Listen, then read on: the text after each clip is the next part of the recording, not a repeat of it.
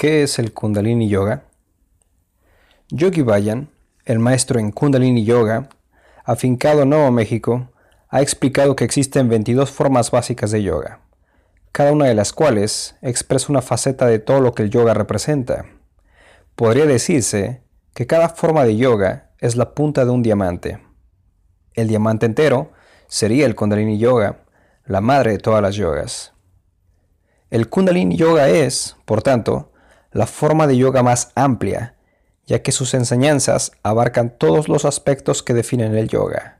Contiene 8.4 millones de crillas, series o secuencias completas, formadas por asanas, posturas, pranayamas, ejercicios de respiración, mantras, cantos, mudras, gestos de las manos, bandas, cerraduras corporales y meditaciones.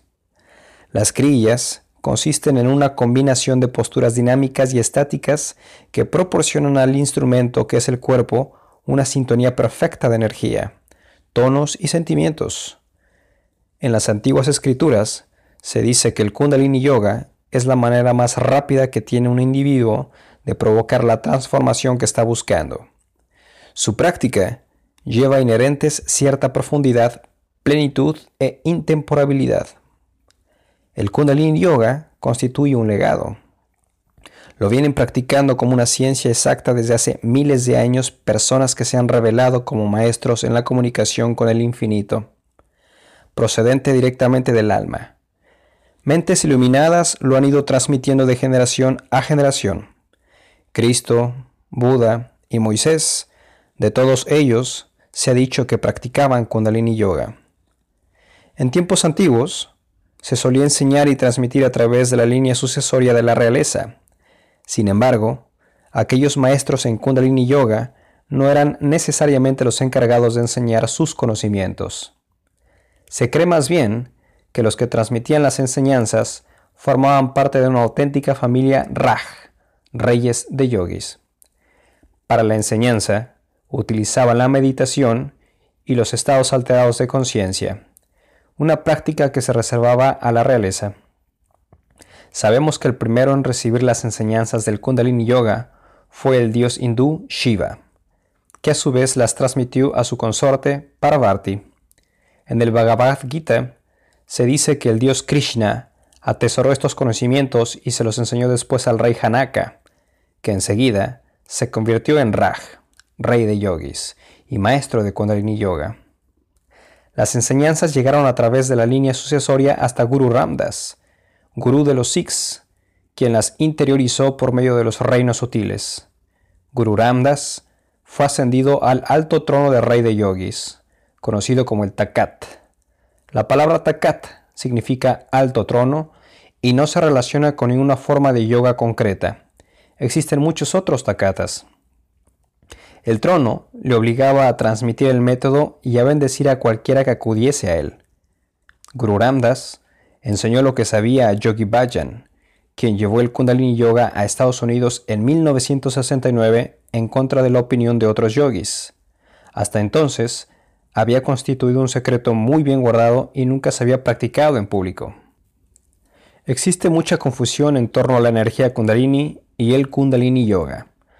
Para algunos expertos, se trata del método más eficaz y poderoso para modificar la conciencia, mientras que otros alertan contra su práctica o lo rodean de secretismo.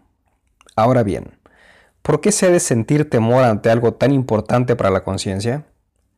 Hay personas a las que les preocupa activar la energía kundalini, pero hay que saber que Yogi Bayan ha disipado cualquier equívoco o mito que pueda subsistir sobre el kundalini yoga. Sus enseñanzas han proporcionado a los investigadores técnicas cuya eficacia podrían comprobar fácilmente. El Kundalini Yoga también se conoce como el yoga de la conciencia. La toma de conciencia lleva a la comprensión y ésta da paso a la aceptación. Cuando uno se acepta a sí mismo, los límites se desvanecen. Desaparecen todos los miedos, las inseguridades, las infravaloraciones. En su lugar, nacen la abundancia, la esperanza y la sabiduría de la propia y auténtica estima. El Kundalini Yoga es mucho más que una serie de ejercicios físicos. Si lo practica con sinceridad, respeto y devoción, le cambiará la vida.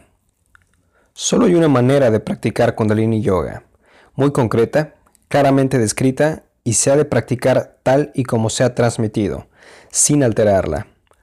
Los caminos que uno puede seguir son muchos, según si se quiere alcanzar la iluminación o liberar partes de uno mismo que han quedado obsoletas y que no reflejan la persona que uno quiere ser. El Kundalini Yoga también puede ser útil a aquellas personas que disponen de poco tiempo para dedicarle, pero que también desean beneficiarse de este inestimable don. Las técnicas son fáciles de aprender y accesibles incluso para personas que no han practicado nunca yoga y que han decidido que necesitan una herramienta que les ayude a contrarrestar las presiones de la vida diaria. Es el yoga de la modernidad. Resuelve el dilema de nuestros tiempos, como sentirse lleno y completo sin dejar nuestras responsabilidades diarias. El Kundalini Yoga es un método sagrado muy necesario en nuestra época actual.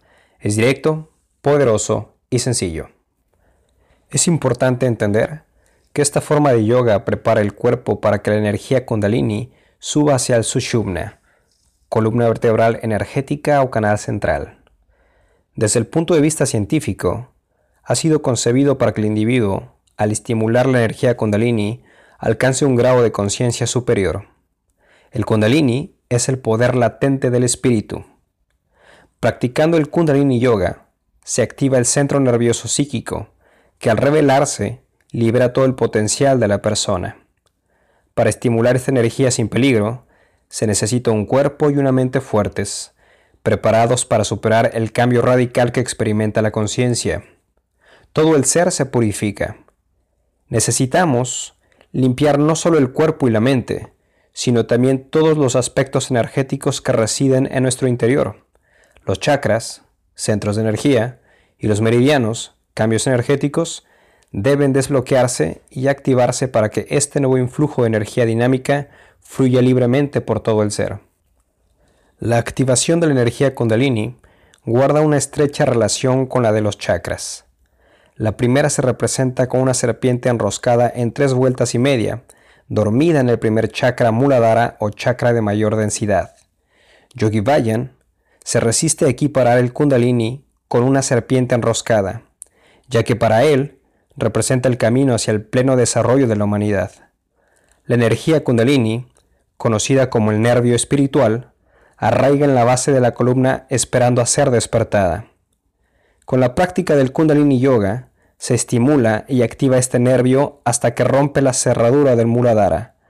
Entonces, recorre el sushumna, atravesando cada chakra que se encuentra en el camino hasta llegar a la corona, donde se produce la iluminación.